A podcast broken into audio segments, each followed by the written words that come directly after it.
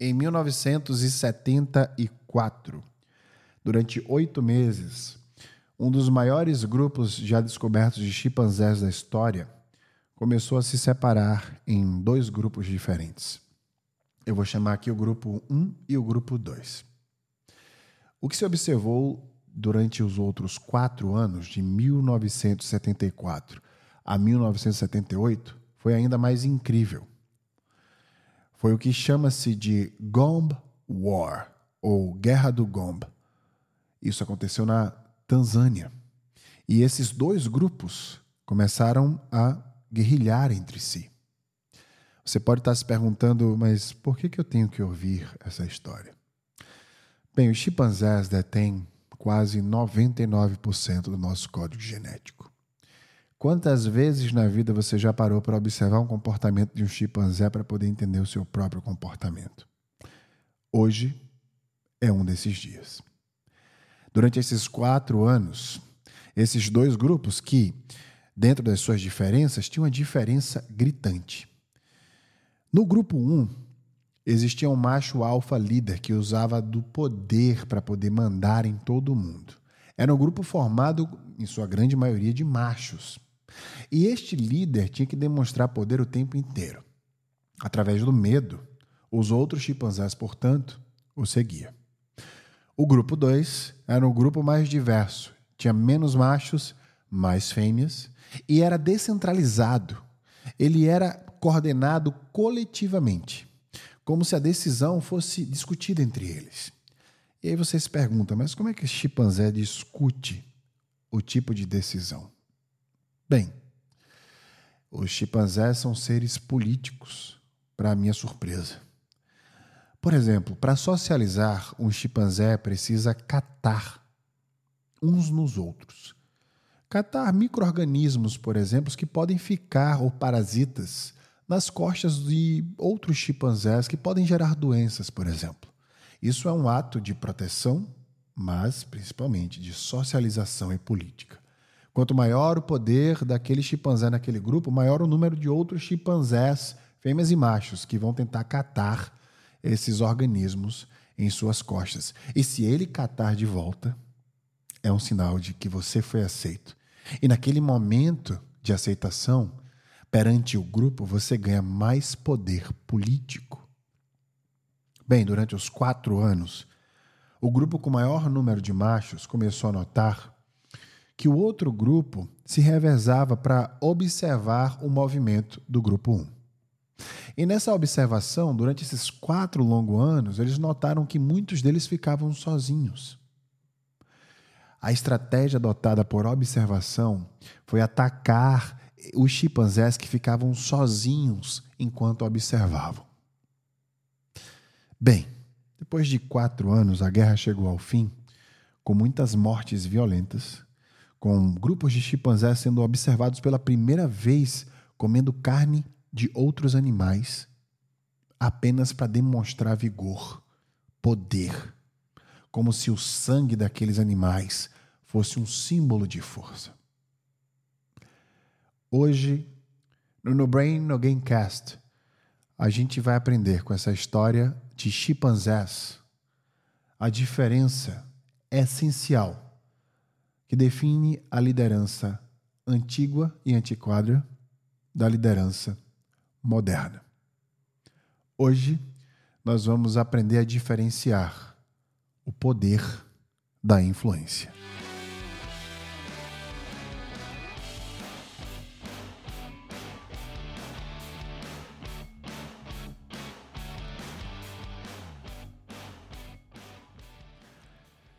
Existe um episódio, aliás, quatro episódios, né, de um documentário no Netflix que chama-se Império dos Chimpanzés, uma coisa parecida em português.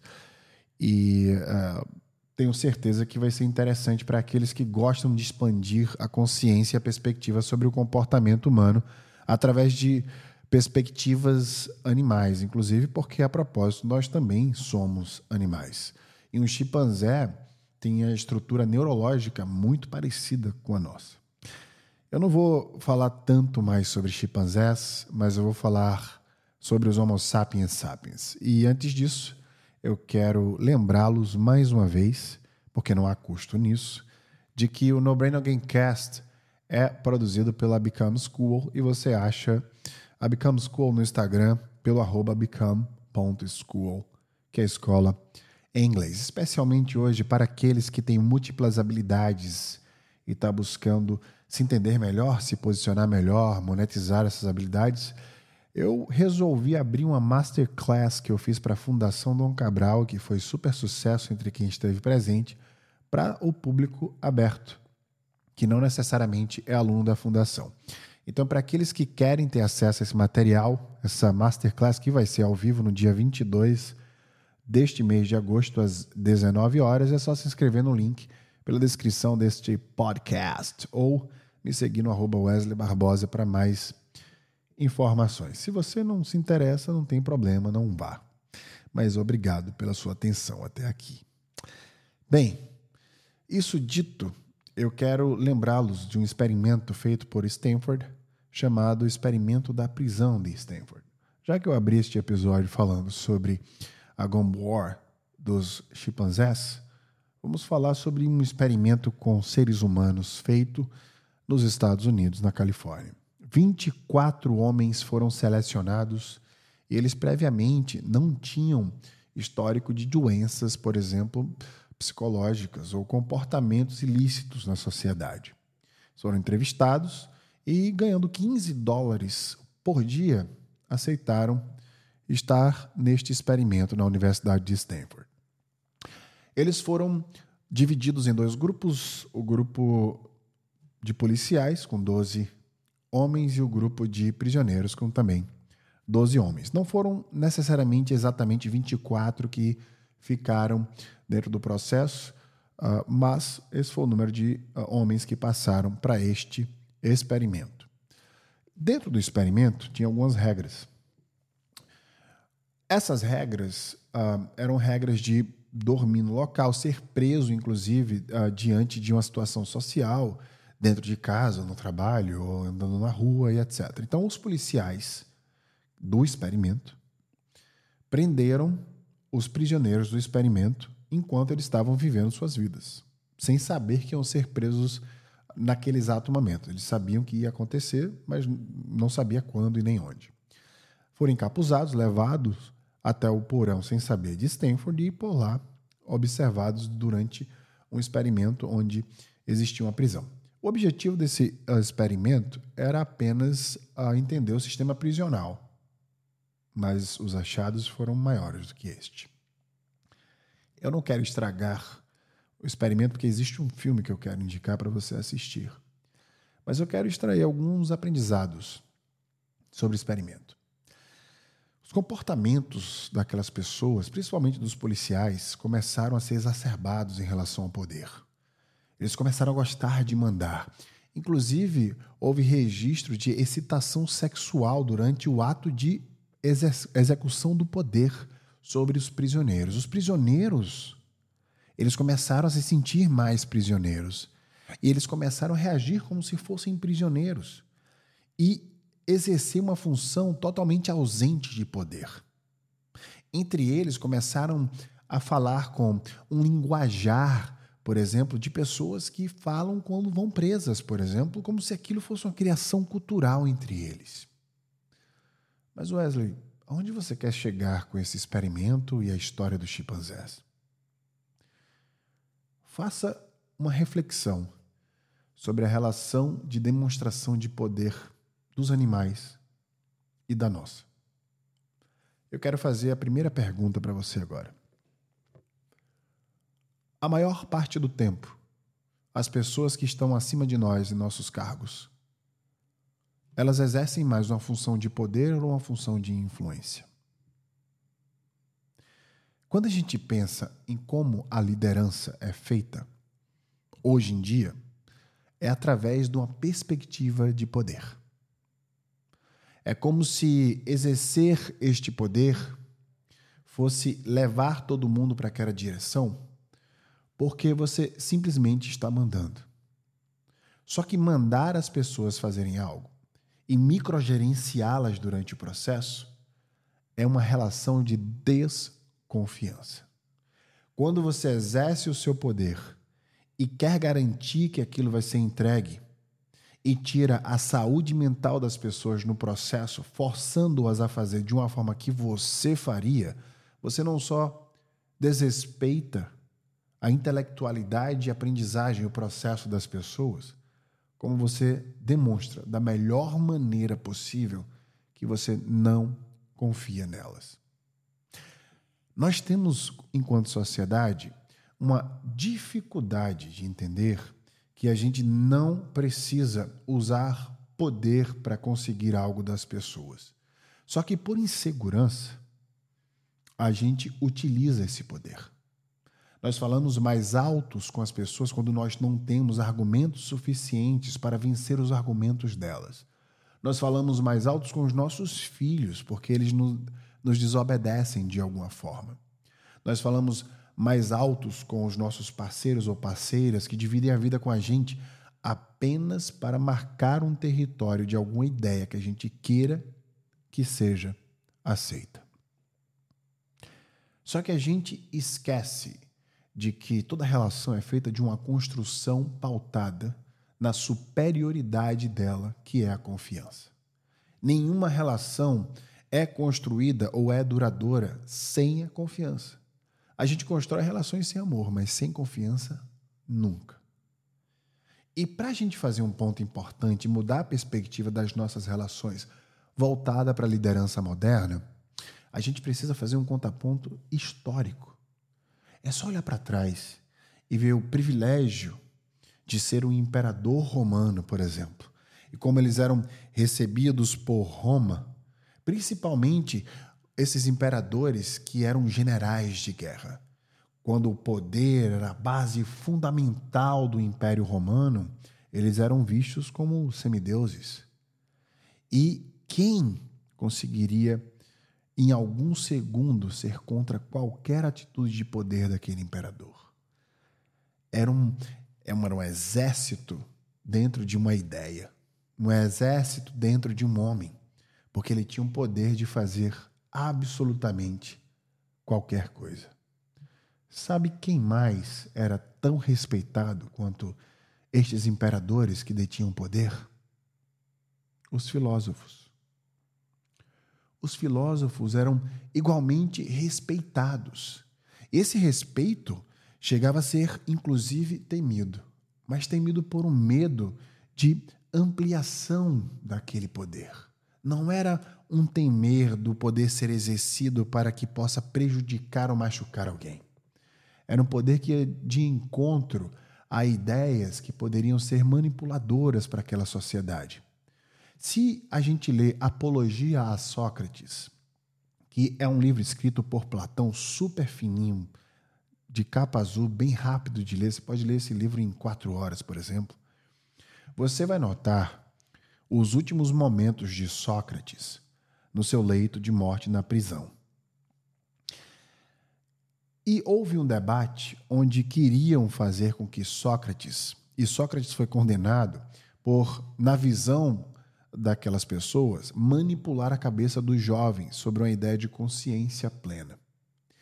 E eles deram uma sugestão, uma opção a Sócrates de se salvar. Eles disseram: se você contar para esses jovens que tudo que você falou é apenas uma farsa, uma manipulação política, de forma resumida, a gente vai poupar a sua vida. Sócrates refletiu sobre esta opção e que em nenhum momento, não se engane, o balançou e disse: Se eu fizer o que você está pedindo, aí sim e apenas assim eu estarei morrendo. A influência do conhecimento de Sócrates era superior a qualquer poder exercido na época, ao ponto de que, mesmo que assassinaram a ele, a sua ideia e filosofia perdura até os dias de hoje. Essa pequena história mostra a diferença entre força dos imperadores e conhecimento dos filósofos. E quem foi um dos maiores imperadores da história de Roma? da história do planeta. Eu me, eu, eu me atrevo a falar quem foi o imperador mais famoso do Império Romano. Marcos Aurelius. Muita gente já me disse, eu quero fazer uma pausa aqui para dizer isso, que foi Júlio César, mas Júlio César nunca foi um imperador romano. Ele chegou a ser um ditador, foi um general, mas nunca, apesar de ter querido, conseguiu ser imperador romano. Essa pausa feita, Marcos Aurélio foi, o Marco Aurélio, o imperador mais famoso de Roma. Marco Aurélio é considerado pela literatura estoica um verdadeiro estoico, porque ele não era filósofo, mas ele levou a filosofia do estoicismo à sua própria vida. E com seu diário, que é um livro, inclusive, um dos, um dos primores do estoicismo hoje, ele demonstrou como ele via a vida e se transformava através dessa filosofia estoica. Ou seja, um dos maiores imperadores e mais populares da história do Império Romano foi um homem que praticava o conhecimento filosófico do estoicismo. Ou seja, um homem de poder, mas que conseguiu crescer ainda mais através da sua influência. A grande diferença aqui é entre a força e o conhecimento. Enquanto o poder quer forçar você a fazer alguma coisa ou forçar as pessoas a fazerem algo, o conhecimento ele vai expandir tua perspectiva e vai fazer com que você consiga expandir a do outro. Enquanto usando a força as pessoas vão fazer porque tem que fazer, o conhecimento vai trazer pessoas que querem fazer por um propósito, porque faz sentido. O poder ele é de ordem genética. Veja os chimpanzés. Veja os animais. Eles exercem poder. Eles começam a se posicionar de uma forma onde, e é só notar a cadeia alimentar, aquele que é o predador é sempre aquele mais forte. É uma ordem de sobrevivência. Mas nós não estamos mais apenas sobrevivendo, nós estamos vivendo. Enquanto o poder é genético, inerente no teu DNA, ele serve apenas para um momento de sobrevivência. E a gente se comporta no dia a dia com as empresas e nossos times como se a gente estivesse sobrevivendo.